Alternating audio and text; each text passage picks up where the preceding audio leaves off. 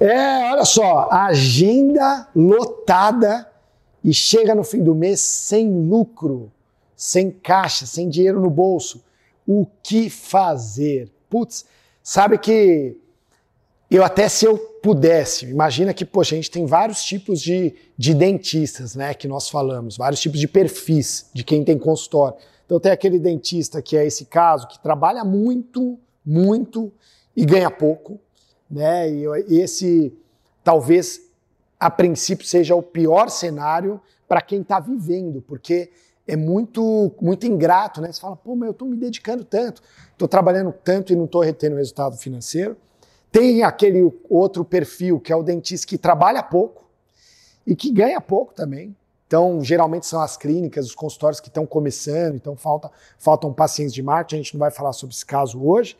Tem aqueles dentistas, que aí é o melhor dos mundos, né? Que trabalham de uma forma organizada, de uma forma equilibrada e que ganham muito. E é esse ponto que a gente tem que chegar. Mas hoje a gente vai falar do primeiro modelo, que é quem trabalha muito, quem está com a agenda cheia e não tem lucro. Se eu tivesse que escolher, até, para falar a verdade, se tivesse que escolher um problema, eu escolheria esse. Porque você tem um, apesar de não estar tá sobrando dinheiro para você, caso você esteja nesse caso, você tem um grande ativo. O maior dos ativos, na minha opinião, que são os pacientes. Então, se tem cliente, as pessoas estão passando no seu consultório, elas estão confiando em você, elas estão acreditando em você. Então, eu, eu vejo isso de uma forma muito bacana. Bom, se eu tô trabalhando para caramba, tô com muito paciente, não tá me sobrando dinheiro, onde que tá o problema? E aí que eu gostaria que você anotasse, que você entendesse, que você checasse, que você se aprofundasse no que eu vou falar, porque muito pro provavelmente o seu problema está na precificação. O que, é precificação, Ricardo? É a tabela de valores que eu tenho lá, eu sei quanto eu cobro uma ortodontia, eu sei quanto eu cobro um implante, sei quanto eu cobro, sei lá, uma faceta. É isso? Não é isso, tá?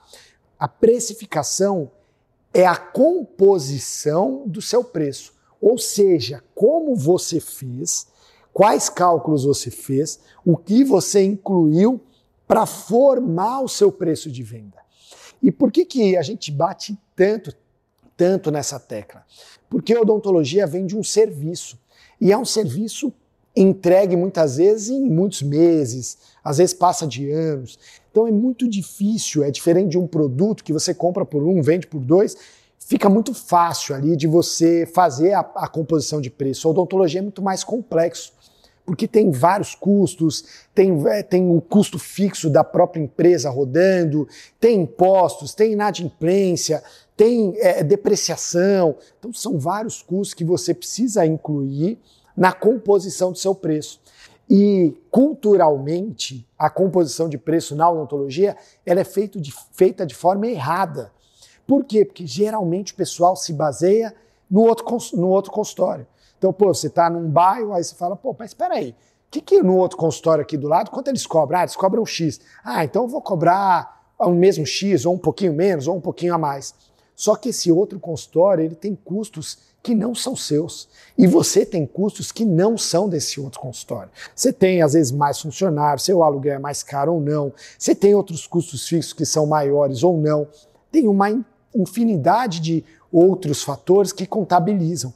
Então, quando você não faz a precificação de forma adequada aí do seu consultório, o que acontece é que muitas vezes você está tendo prejuízo em vários procedimentos e que você não consegue visualizar.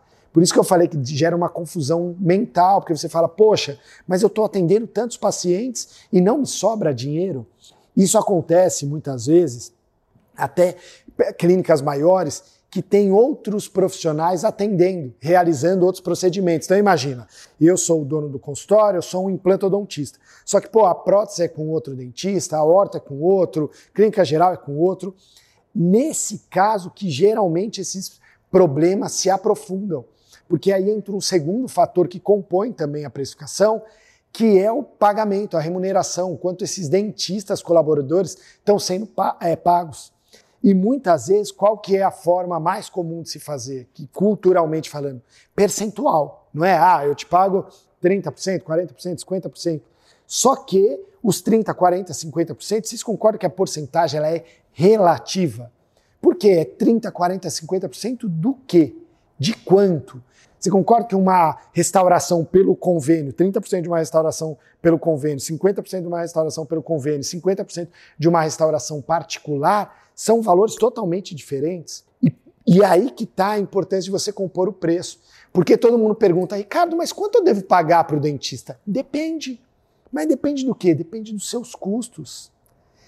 E quando você faz a precificação, e muitas vezes até alguns consultórios fazem a precificação, mas fazem a precificação do quê? Ah, do carro-chefe da clínica ou da especialidade do dono. Ah, pô, sou implantodontista, eu vou fazer a precificação de implante aqui. Só que todas as outras especialidades, elas acabam, se não precificadas, tirando um pouquinho. Imagina que ela vai, cada especialidade vai tirando um pouquinho do seu lucro, um pouquinho do seu lucro, um pouquinho do seu lucro. Aí chega no fim do mês, talvez até no implante você tenha lucro, mas todas as outras especialidades que estão sendo realizadas ali não. E aí o que acontece? Pum, prejuízo. E você não consegue enxergar, porque a gente enxerga como o que é sucesso para a odontologia? É agenda cheia. É assim como o dentista sempre visualizou. Então tome muito cuidado com a sua precificação. Muito provavelmente o problema está aí. Aí a gente tem um segundo grande problema também, que, que geralmente é o que acomete essas clínicas, que é o que a gente chama de ticket médio baixo. O que é o ticket médio baixo? É a média de quanto seus pacientes investem aí no seu consultório, é muito pequena. Então, se tem muitos pacientes, então precisa de uma equipe muito grande, é muito trabalho, são muitos problemas, muita reclamação, muito tudo, só que cada paciente investe um pouquinho. E aí, quando chega no fim do mês, você não tem um resultado expressivo. Pô, Ricardo, como eu resolvo essa questão do ticket médio alto? Melhorando a consulta de avaliação, ou seja, a sua primeira consulta. Nessa primeira consulta, você deve entregar, você deve oferecer para o paciente tudo aquilo que o paciente de fato precisa. Não só o que acontece muitas vezes em muitos consultórios, que é oferecer só o que o paciente reclama. Então o paciente está lá com uma dor no dente, está com o siso estourando, aí o que, que vocês fazem? Pum, faz só o siso. Só que o paciente, muitas vezes, ele está cheio de outras coisas para fazer e que simplesmente passa despercebido no consultório, que é até um absurdo né, se a gente for parar para pensar, porque é a mesma coisa você ir num médico, o médico visualizar ali vários problemas, só que ele só concentrar na sua queixa principal. Não é ético, não é correto e não é nem financeiramente interessante para vocês. Então precisa de uma mudança de mindset, uma mudança de cultura na empresa para realmente todos os pacientes. Se o paciente não quiser fechar, aí já é uma, um posicionamento, uma opção dele. Mas o consultório vai oferecer, inclusive estética, Pô, precisa de clareamento? Tem que oferecer para o paciente. É uma solução. Né? Então, a partir do momento que você passa a fazer isso, te ajuda a melhorar esse ticket médio. Então, você tem um ótimo resultado, muitas vezes com menos pacientes, ou com a mesma quantidade de pacientes. Por exemplo, se você dobra o seu ticket médio, você simplesmente dobra o seu faturamento. Tá bom? Então, presta muita atenção com isso, mas é 99% de chance se você tiver com a agenda cheia e sem lucro, que é o que acontece muito com a galera do convênio, sua precificação está incorreta, ou e ou, que pode ser que as duas coisas estejam juntas, é, o ticket médio está muito baixo, tá bom? Então espero que você tenha gostado. Clica aqui embaixo, deixa seu like e não deixa de se inscrever aqui nesse canal para te ajudar aí na gestão do seu consultório, tá bom? Fica com Deus, te vejo no próximo vídeo. Fui, tchau!